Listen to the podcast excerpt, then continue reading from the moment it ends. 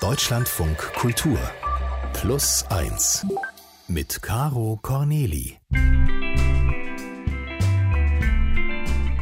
Ich begrüße Sie alle herzlich. Die Geschichte, die wir jetzt gleich hören, ist eine unserer Plus 1 Lieblingsgeschichten. Deswegen erzählen wir sie Ihnen nochmal. Es geht um Karl-Heinz Pantke.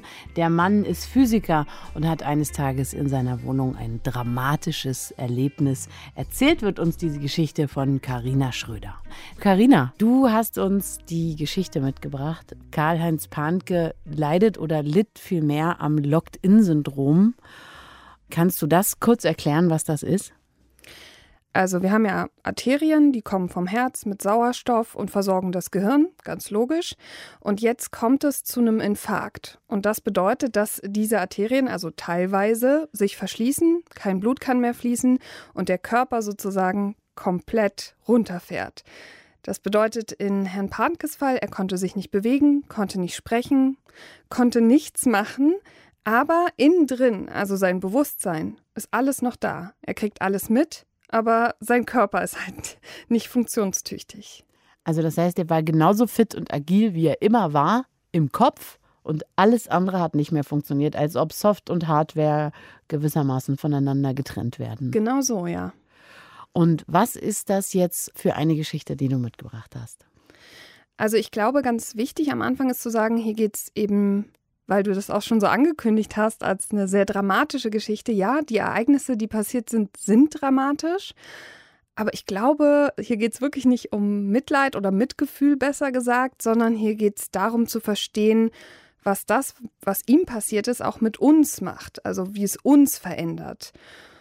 Und Karl-Heinz Pahnke, der war Physiker bis zu den 90ern und äh, dann sind eben diese Ereignisse passiert, über die wir jetzt auch reden wollen. Das war auf jeden Fall ein sehr krasser Tag im März 1995. Karl-Heinz Pahnke war damals 39 Jahre alt. Er forschte an der Universität Dresden und sein Fachgebiet dunkle Materie. Jetzt darfst du mich dazu aber nichts fragen, denn so fit bin ich in der Physik dann nicht. er war auf jeden Fall experimenteller Physiker, also er hat Experimente durchgeführt und hatte auch eine sehr vielversprechende Karriere. Also Kollegen haben gesagt, du wirst es in diesem Fachgebiet nochmal richtig weit bringen. Dieser Märztag, über den wir sprechen wollen, das war ein Sonntag und da war er in seiner Berliner Wohnung. Also er hat sich mit seiner Lebensgefährtin damals eine Wohnung in Berlin geteilt. Seine Lebensgefährtin war die Künstlerin Christine Kühn. Und er ist dort. Die beiden sind eigentlich verabredet zum Essen. Doch vorher wollte dann Karl-Heinz Pahnke noch was erledigen. Die Geschichte ist schon fast tragisch komisch. Also, als es passiert ist, war ich gerade mit meiner Steuererklärung beschäftigt. Also das S, was wir hier hören, das ist der Schlaganfall, über den wir auch schon quasi kurz gesprochen haben. Und man merkt auch, es fällt ihm sehr schwer zu sprechen. Und er spricht leise und langsam. Und ich gebe zu, da muss man sich vielleicht auch ein bisschen dran gewöhnen. So ging es mir als äh, Reporterin, die vor Ort war, auch so.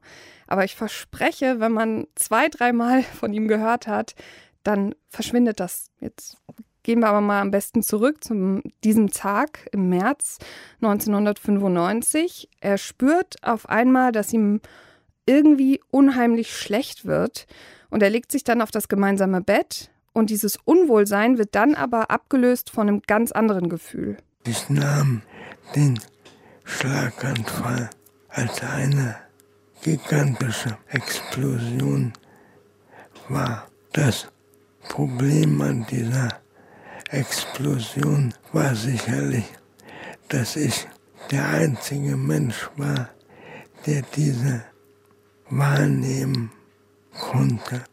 Also er fühlt in seinem Kopf explodiert was, aber auch um ihn rum explodiert was. Also innen und außen verschwimmen und er weiß gar nicht mehr, was da eigentlich mit ihm los ist. Und dann auf einmal im nächsten Moment ist alles ganz, ganz still. Ich konnte mich von einem Moment auf den anderen überhaupt nicht mehr bewegen. Gar nichts. Nicht mal den kleinen Finger. Glücklicherweise hatte ich mich zufällig in eine stabile Seitenlage gelegt. Der liegt dann regungslos auf diesem Bett, hat aber die Augen offen, kann alles sehen, was um ihn herum passiert, aber er kann ja auch nicht um Hilfe bitten. Er kann ja nicht anrufen und sagen, irgendwas ist los. Und er und seine Partnerin waren zwar verabredet für 22 Uhr, aber die dachte sich, ach, der hat sich irgendwie in der Steuer da so reingewühlt und hat dann doch keine Lust mehr gehabt oder so. Und deswegen verbringt die dann den Abend alleine mit den Freunden in der Kneipe und denkt sich gar nicht, dass da irgendwas los ist.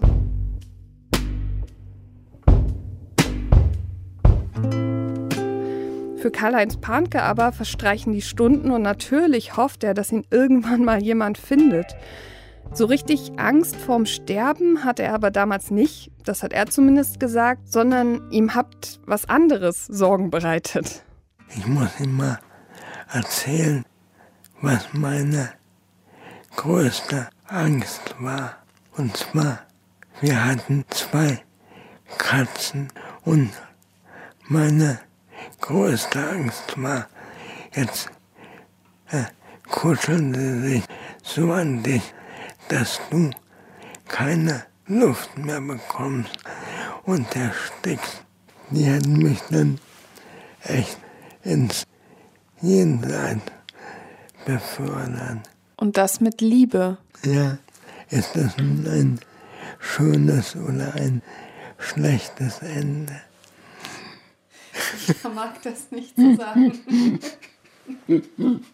Also du merkst schon, dieser Mann hat einen unheimlich trockenen Humor und er regt dich auch irgendwie immer dazu an, mit ihm zu lachen. Und ja, das ich, kann man also sich nicht wehren. Ich, ich, merke ganz viel äh, in, den, in den ersten ähm, Tönen, die ich jetzt hier von ihm gehört habe, dass er, dass er wahnsinnig lustig ist, dass er eine wahnsinnige Energie mitbringt und, äh, und einen Lebenswillen und dass er sich angesichts dieser furchtbaren Situationen noch die Frage stellt, ob das zu Tode gekuschelt werden von den Katzen eigentlich was Gutes oder was Schlechtes ist, also direkt philosophisch wird, ist sehr bewundernswert. Das macht, finde ich, irgendwie, er ist sehr sympathisch.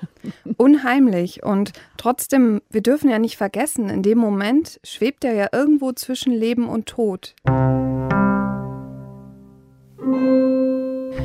Karl-Heinz Pahnke liegt also da. Es ist ungefähr 2, 3 Uhr und seine Partnerin kommt endlich nach Hause.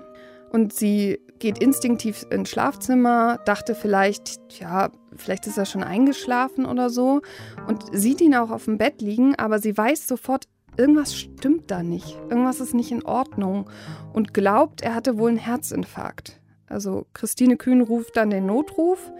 Und wenige Minuten später sind dann auch die Feuerwehrleute da, um ihn aus der Wohnung zu holen und in den Rettungswagen zu bringen. Einer der Feuerwehrleute beugte sich über mich und rief Exitus, also stellte mein Tod fest. Es ist schon ein ziemlich unheimliches Gefühl, wenn man sowas bei vollem Bewusstsein erleben muss, dass ich erstmal überhaupt nicht begriff, dass er mich ja meinen würde. Kannst du dir das vorstellen? Ich habe mir das gerade versucht vorzustellen und habe mir sofort die Frage gestellt, wenn jemand kommt und mich für tot erklärt ob ich dann vielleicht kurz über die Frage nachdenke, ob ich tot bin. Also ob ich darüber nachdenke, ob dieser, ähm, dieser Sanitäter möglicherweise recht hat und das, was ich wahrnehme, nur noch ne, irgendwas Unerklärliches, Feinstoffliches ist. Wir scheinen da eine magische Verbindung zu haben. Genau das habe ich ihn nämlich auch gefragt, ob er dachte, er ist, er ist wirklich tot. Und er meinte, er hat nie daran gezweifelt, dass er am Leben ist. Für ihn war immer klar, dass er lebt. Und das macht äh, uns zu emotionalen Mädchen und ihn zu einem gestandenen Wissenschaftler. Nee, ich weiß gar nicht, ob das so ein Mädchending ist oder ob das einfach so ein, ähm, vielleicht ist das Lebenserhaltungstrieb. Dass er einfach dachte, ich muss ja am Leben sein, ich will leben, also ich bin am Leben und vielleicht auch mehr seinen Augen traut mhm. als dem Gefühl, weil er konnte ja alles sehen. Das ist ja das Verrückte eigentlich. Er liegt da und von außen sieht er ja aus, als wäre er tot. Und der nächste Gedanke, der in mir hochkam, du musst ihm zeigen, dass du ja am Leben bist. Und das war einer der wenigen Momente in der Anfangszeit, in der mir meine missliche Lage in voller Strenge bewusst wurde. Also genau das. Ich kann mir vorstellen, dass in ihm drin alles gebrüllt hat und jede, jedes Stückchen Bewusstsein gesagt hat, aber ich bin noch am Leben. Mhm. Nicht helfen Sie mir, tun Sie was, aber du kannst ja nichts sagen. Es ist wie so ein Albtraum, in dem man so gefangen ist und wo man selber merkt, dass man schreien möchte, es aber nicht kann. Jetzt sollte man ja eigentlich annehmen, äh, dass es natürlich auch äh, Zeichen vom Körper dafür gibt, dass jemand noch lebt, aber die Anzeichen waren eben vielleicht uneindeutig. Zumal wir müssen überlegen, 1995 war sowas wie das Locked-In-Syndrom noch relativ unbekannt. Das heißt, äh, ich glaube nicht, dass die Sanitäter wussten, was dieser Mensch hat. Die Ärzte wussten es, aber was, was die Sanitäter gedacht haben müssen, dass da einfach jemand so stock und steif liegt. Also so ganz unwahrscheinlich wäre ja vielleicht auch ein Herzinfarkt nicht gewesen, in dem Sinne, dass jemand einfach sich vor Schmerzen und äh, sozusagen als, als Körperreflex nicht mehr bewegt. Aber dass er sich nicht bewegen kann, ist schon, glaube ich, was Unglaubliches.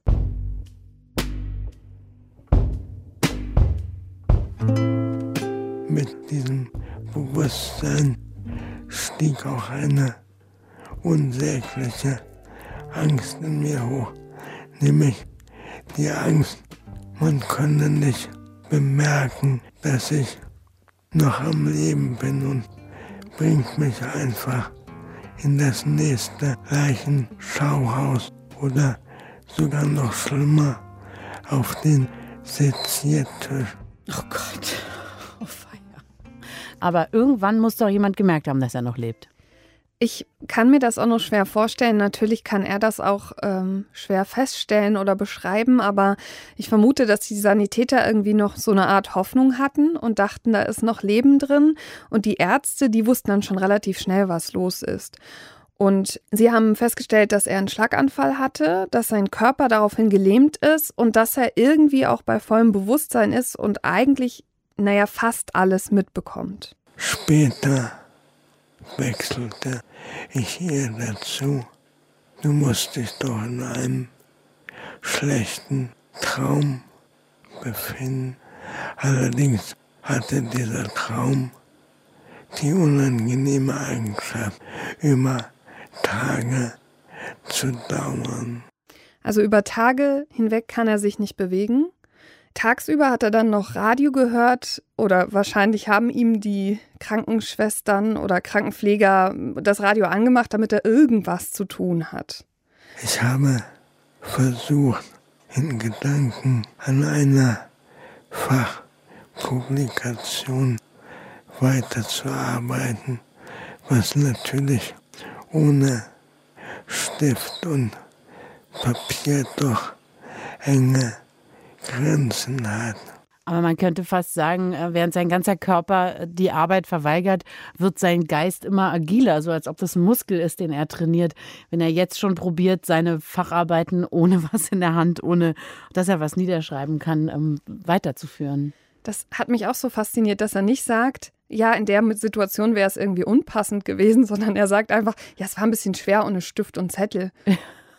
Okay, ich hätte in dem Moment andere Sorgen gehabt, aber gut. Er kann sich auch noch daran erinnern, dass er so einen wahnsinnigen Durst hatte, aber er konnte das ja niemandem sagen. Also er konnte ja nicht sprechen, er konnte nichts bewegen, er konnte also nicht sagen, dass er was trinken möchte. Und er wurde auch künstlich ernährt und mit Flüssigkeit versorgt. Eigentlich war er gut versorgt, aber trotzdem weiß er, dass er so einen unheimlichen Durst gefühlt hat. Und nach drei, vier Tagen auf einmal kann er wieder die Augen bewegen. Er weiß auch gar nicht, das hat sich für ihn in dem Moment gar nicht als was Ungewöhnliches angefühlt, weil wir alle bewegen äh, alle paar Sekunden unsere Augen und schließen und öffnen die. Das ist für uns was Selbstverständliches und für ihn war es das dann auch.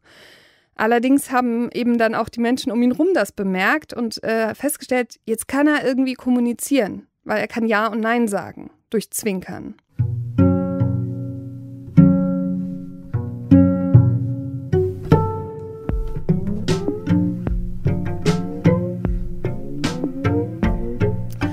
Und dann, nach ein paar Tagen, haben sie ihm eine Buchstabentafel gegeben und haben quasi auf die Buchstaben gezeigt.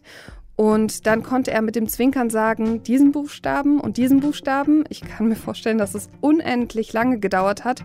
Aber er konnte seine erste Frage formulieren. Kurioserweise an meine erste Frage kann ich mich noch erinnern. Die war einfach, was ist mit mir passiert? Also hat er sich nicht als erstes erkundigt, ob er was zu trinken haben kann? Nein, das nicht. Ach so, er, nee, du hast ja aber auch schon gesagt, er hätte gar nicht trinken können, weil er gar nicht auch schlucken und so konnte. Ne? Es genau. wirklich gar nichts außer Augen. Und viel kurioser finde ich, er sagt, er wusste die Antwort ja schon. Er hat ja gespürt, dass er sich nicht bewegen kann, dass er aber sein Geist funktioniert. Und trotzdem wollte er von den Ärzten erklärt haben, was da los ist. Die haben ihm eben nur diese Diagnose Locked-In gegeben und die Lebensgefährtin, die hat dann quasi den, das Hintergrundwissen geliefert und ihm das mit dem Schlaganfall erklärt und irgendwie auch verständlich gemacht, was das jetzt für ihn bedeutet, nämlich in seinem Körper gefangen zu sein.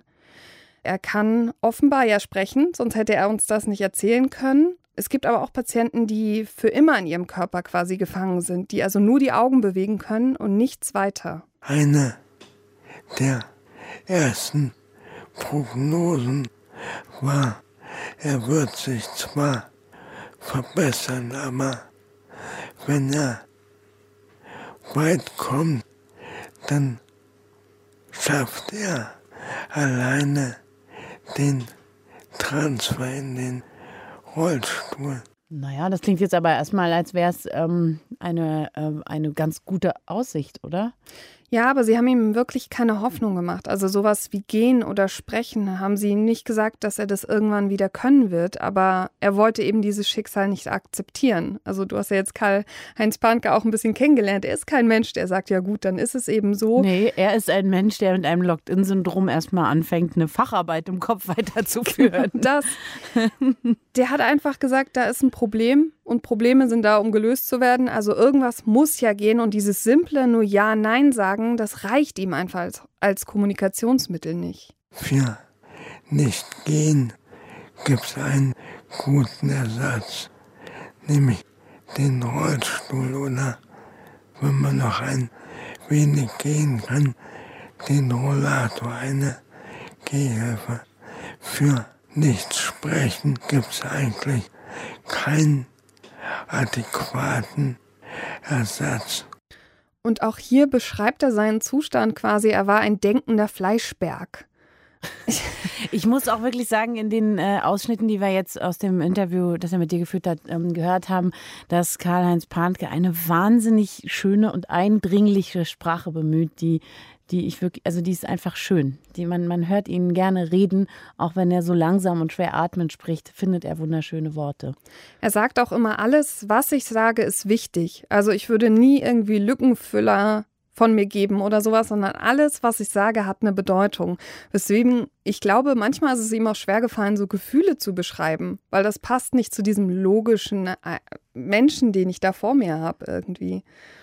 Und trotzdem merkt er ja, dass ihn irgendwie so eine Traurigkeit überfällt. Also, dass ihn der Gedanke antreibt, vielleicht kann ich ja wirklich nicht sprechen, vielleicht kann ich ja wirklich nicht weiterkommen. Aber er hört eben nicht auf. Er kämpft und nach ein paar Wochen nach dem Schlaganfall kann er dann auch wieder die Finger und Zehen bewegen. Also erste Zeichen dafür, dass es da eine Besserung gibt. Nach vier Monaten steht er schon auf den eigenen Beinen und er sagt, so, eigentlich habe ich es jetzt schon der Welt gezeigt, da passiert was. Und er ist motiviert und hoffnungsvoll und möchte weitermachen. Und dann auf einmal melden sich auch die Stimmbänder wieder. Also er gibt Töne von sich. Die sind zwar völlig unverständlich erstmal. Nur seine Lebensgefährtin weiß, was er eigentlich da sagen will, aber es sind Töne, es passiert was. Und trotzdem sagt eine Logopädin in einer Reha-Einrichtung zu ihm, das wird nicht besser. Mehr als ein paar Töne werden sie nicht von sich geben. Was ist das eigentlich für eine Art und Weise der Menschen? Ja. Ich habe das schon so oft gehört, ja, Geschichten von Leuten, die es dann sehr weit ge gebracht haben mit einer furchtbaren Diagnose, ähm, wo die Ärzte sagen, das wird nichts. Was ist das eigentlich für eine Art, den Leuten immer den Mut zu nehmen? Also wenn einer nach vier Monaten schon wieder gehen kann, warum sollte man ihm dann sagen, sie werden nicht sprechen? Das, dafür habe ich gar kein Verständnis. Vielleicht haben die Leute Angst gehabt, ihm irgendwelche Hoffnungen zu machen, die er da nicht erfüllen kann. Also eben das Gegenteil, dass das passiert, wenn du zu viel Hoffnung hast und da nicht hinkommst. Aber klar, natürlich, Hoffnung ist das, was ihn ja irgendwie antreibt. Und er hatte nicht nur eine Logopädin, die nicht an ihn geglaubt hat, sondern auch einen Psychologen, der ihn betreut hat und der ihm auch gesagt hat, lassen Sie uns darüber reden, was passiert, wenn das Schlimmste passiert, wenn es nicht besser wird. Und er hat dann einfach gesagt, es ist mir egal, was die Leute zu sagen haben. Wenn ich wieder weiter mit diesem Psychologen zum Beispiel arbeiten muss, dann breche ich die Reha hier ab. Ich lasse mir das quasi nicht sagen. Ich will die negativen Stimmen eben nicht an mich ranlassen, weil wenn ich das tun würde, dann wäre das für ihn wie so eine Art Todesurteil.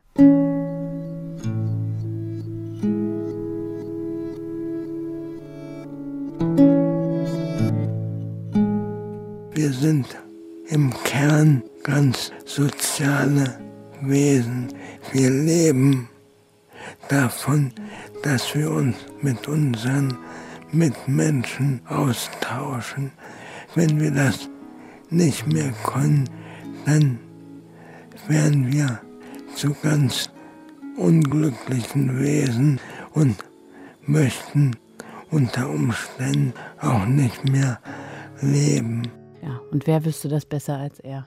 Ja, und das Verrückte finde ich ja, man hat ja auch irgendwie so ein Vertrauen in so Leute, die einem bei der Behandlung helfen. Das heißt, wenn die sagen, es wird vielleicht nie wieder besser, dann hat man vielleicht auch so das Gefühl, ja, vielleicht haben die ja recht. Also ich wäre wahrscheinlich der Mensch gewesen, der gesagt hätte, ja, die wissen schon, wovon sie reden, also habe ich jetzt meine Stimme verloren. Und er ist der Mensch, der sagt, nee, ich übe weiter, ich mache weiter, ich will mehr, ich will mich bewegen können, ich will meine Stimme haben. Er übt dann mit Familie, mit Bekannten, einfach immer weitermachen.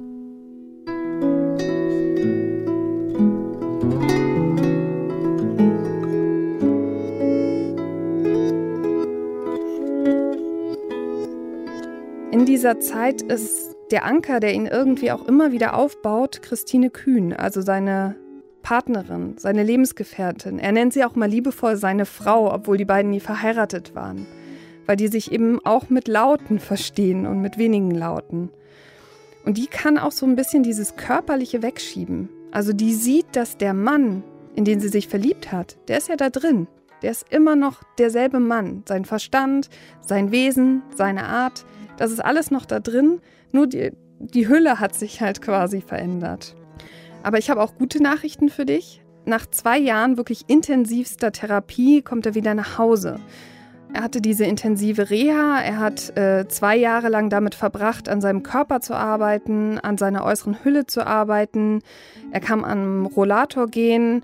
Die Feinmotorik ist immer noch sehr eingeschränkt, aber eigentlich kann er so seinen Alltag ganz gut meistern. Klar, ein bisschen Hilfe kriegt er immer noch, aber kommt eigentlich ganz gut klar. Aber irgendwas brodelt in ihm. Also er überlegt, ja, jetzt hat er dieses neue Leben, aber was macht er denn jetzt damit? Mir war nur klar, dass das Leben, das du bis zum Schlaganfall geführt hast, dass du das auf keinen Fall weiter leben kannst und darfst. Irgendwie hat er ja ein neues Leben bekommen nach diesem Schlaganfall. Alles hat sich geändert, aber er kann auch wieder eigentlich die meisten Dinge im Alltag machen und trotzdem fehlt ihm etwas und ich würde es mal so beschreiben, er möchte ganz einfach ernst genommen werden. Also wenn Menschen ihn sehen, dann sehen sie, ach, er kann nicht gut greifen, er kann nicht laufen und irgendwie haben sie Mitleid mit ihm, da sind wir eben bei diesem Thema. Und trotzdem sehen sie nicht, was für ein schlauer, lustiger, toller Mensch in, diesem, in dieser Hülle steckt, die wir alle wahrnehmen.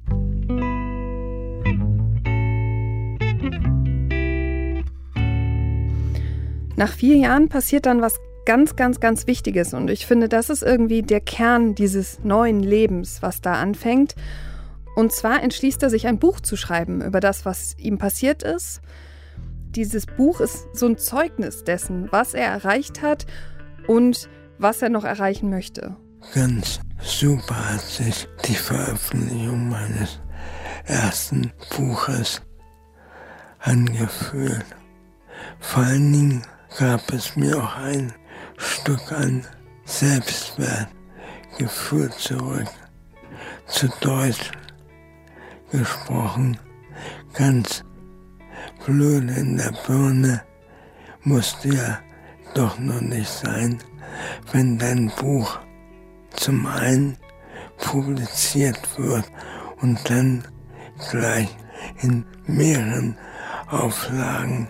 Naja, er hat zwei Vorteile. Er hat wirklich eine sehr interessante und sehr berührende Geschichte und er hat seine wundervolle Sprache. Also da gibt es jetzt eigentlich auch keinen Grund, warum dieses Buch sich nicht super verkaufen sollte. Total. Ähm, dazu kommt aber noch, dass das mittlerweile oder äh, schon seit sehr vielen Jahren auch zur Standardliteratur gehört, wenn es um das Locked-In-Syndrom geht. Also Ärzte sagen Angehörigen, die mehr wissen wollen, die Hilfe brauchen, lesen Sie dieses Buch. Und es ist ah, das hatte ich noch vergessen. Er ist natürlich auch noch ein engagierter Wissenschaftler. Ja, aber es ist kein medizinisches Buch. Es ist persönlich und es erzählt einfach Schritt für Schritt, was ihm passiert ist. Es ist auch natürlich sehr meinungsgefärbt. Also es geht darum, irgendwie eine Einsicht in sein Leben und seine Wahrnehmung des Ganzen zu geben. Und das fasziniert mich so, dass ich halt sagen würde, Ärzte empfehlen so eine persönliche Biografie quasi. Das ist schon irgendwie ungewöhnlich, glaube ich. Wie heißt das Buch von Karl-Heinz Panke? Das heißt Das zweite Leben passenderweise. Ja. Und ich glaube, dass es ihm aber nicht nur geholfen hat, irgendwie zu verarbeiten, was passiert ist, sondern eben auch, das sagt er gerade ja auch, seinen Verstand wieder zu benutzen und der Welt zu zeigen, da oben ist noch alles in Ordnung.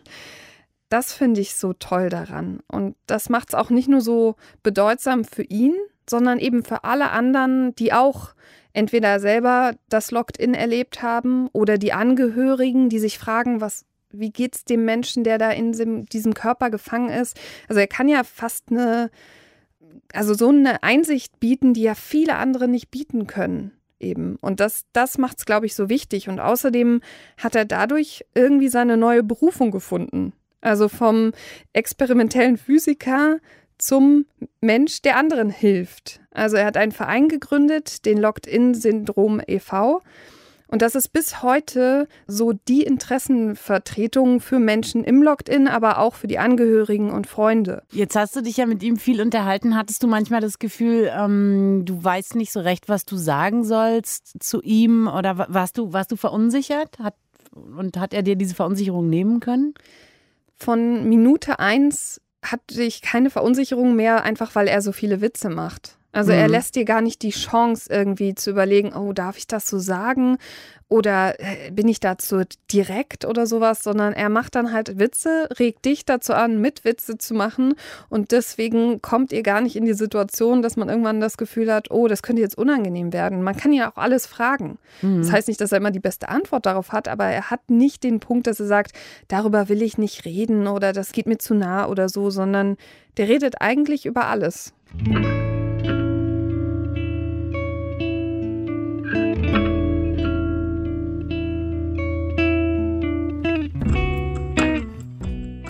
Was dieser Mann mit mir gemacht hat, und das ist auch das, was ich ganz am Anfang mal sagen wollte, dass ich erst ganz viel Mitleid und Mitgefühl hatte. Also ich habe ihn irgendwie vier, fünf Mal gefragt, kann ich Ihnen helfen? Soll ich Ihnen Wasser holen? Soll ich Ihnen da helfen? Sollen wir da irgendwas machen? Sollen wir das bequemlicher machen? Sollen wir das irgendwie ändern? Und ich habe richtig gemerkt, wie ihm das irgendwie auch auf den Zeiger geht. Weil ich natürlich so irgendwie, und da muss ich auch meine eigene Schwäche zugestehen, weil ich das natürlich gut gemeint habe und auch ganz viele Leute um ihn rum das wahrscheinlich gut meinen, aber wir uns natürlich auch wahnsinnig über diesen Menschen erheben, indem wir halt immer sagen, ja, brauchen Sie jetzt Hilfe, ne? müssen Sie das machen, können wir da irgendwas machen, anstatt sozusagen auf Augenhöhe zu gehen und zu sagen, wenn er Hilfe braucht, und das macht er auch, wenn er Hilfe braucht, dann sagt er einfach, können Sie mir hier mal was reichen, können Sie mich hier mal zum Beispiel an den Tisch schieben, weil er halt nicht viel Kraft in den Beinen hat, um sich da selber irgendwie fortzubewegen. Aber so. ist, das, äh, ist das jetzt wirklich eine Schwäche von dir oder ist es nicht vielmehr so, dass sich eine Übersprungshandlung an die nächste reiht, weil man einfach äh, ungeübt ist im Umgang äh, mit, mit Leuten, die, die sowas haben und nicht genau weiß, was man machen soll. Also ich sehe das gar nicht als schwach an, dass du versucht hast zu helfen. Und durch ihn habe ich halt gelernt, ich unterschätze ihn ja automatisch, indem ich halt immer sage, kann ich Ihnen helfen? Das ist doch zu schwer für Sie, das können Sie doch nicht tragen oder so. Und andererseits rege ich mich immer auf, wenn jemand sagt, ah, du kannst den schweren Karton nicht tragen, der ist viel zu schwer für dich oder so. Mhm. Und ich kann das schon irgendwie miteinander vergleichen im Sinne von, ich unterschätze diesen Menschen da mir gegenüber und dass es manchmal vielleicht auch ganz schön unfair ist. Also so gut es auch gemeint ist, aber wer bin ich denn zu bestimmen, wobei er jetzt vielleicht Hilfe braucht oder wer bin ich denn zu bestimmen im weitesten Sinne, ob so wie er da lebt zum Beispiel, ob er gut klarkommt oder so wie er lebt, ob er da glücklich ist, denn der Mann ist glücklich. Ich bin sehr zufrieden mit meinem Leben, was natürlich daran liegt, weil mein Leben immer weiter Strecken selbstbestimmt ist.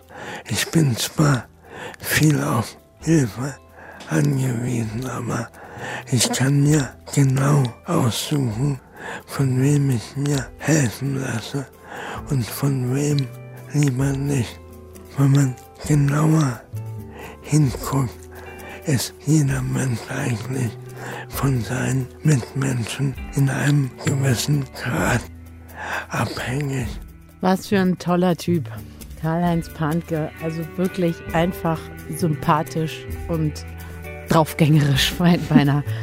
Karina, es war das Schönste, dass du hier warst. Vielen Dank für diese dir. tolle, wirklich tolle Geschichte und hoffentlich kommst du bald mal wieder. Sehr gern.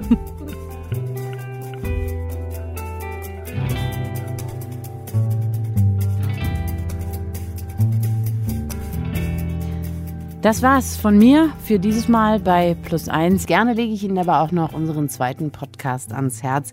Ich habe mit Dr. Eva Vlodarek gesprochen, die mit ihren 75 Jahren einen sehr erfolgreichen YouTube-Kanal mit ungefähr 200.000 Followern betreibt. Ich will ja nichts verkaufen, außer meinem Wissen, was ich nur wirklich in vielen Jahrzehnten zusammen gesammelt habe. Und das war auch mein Motiv. Ich war viele Jahre Psychotherapeutin, also ich weiß, wovon ich spreche. Von daher, äh, ja, ist das schon alles sehr überlegt. Ich sag Tschüss, bis zum nächsten Mal. Eure Caro. Deine, ihre. Mhm. Ciao.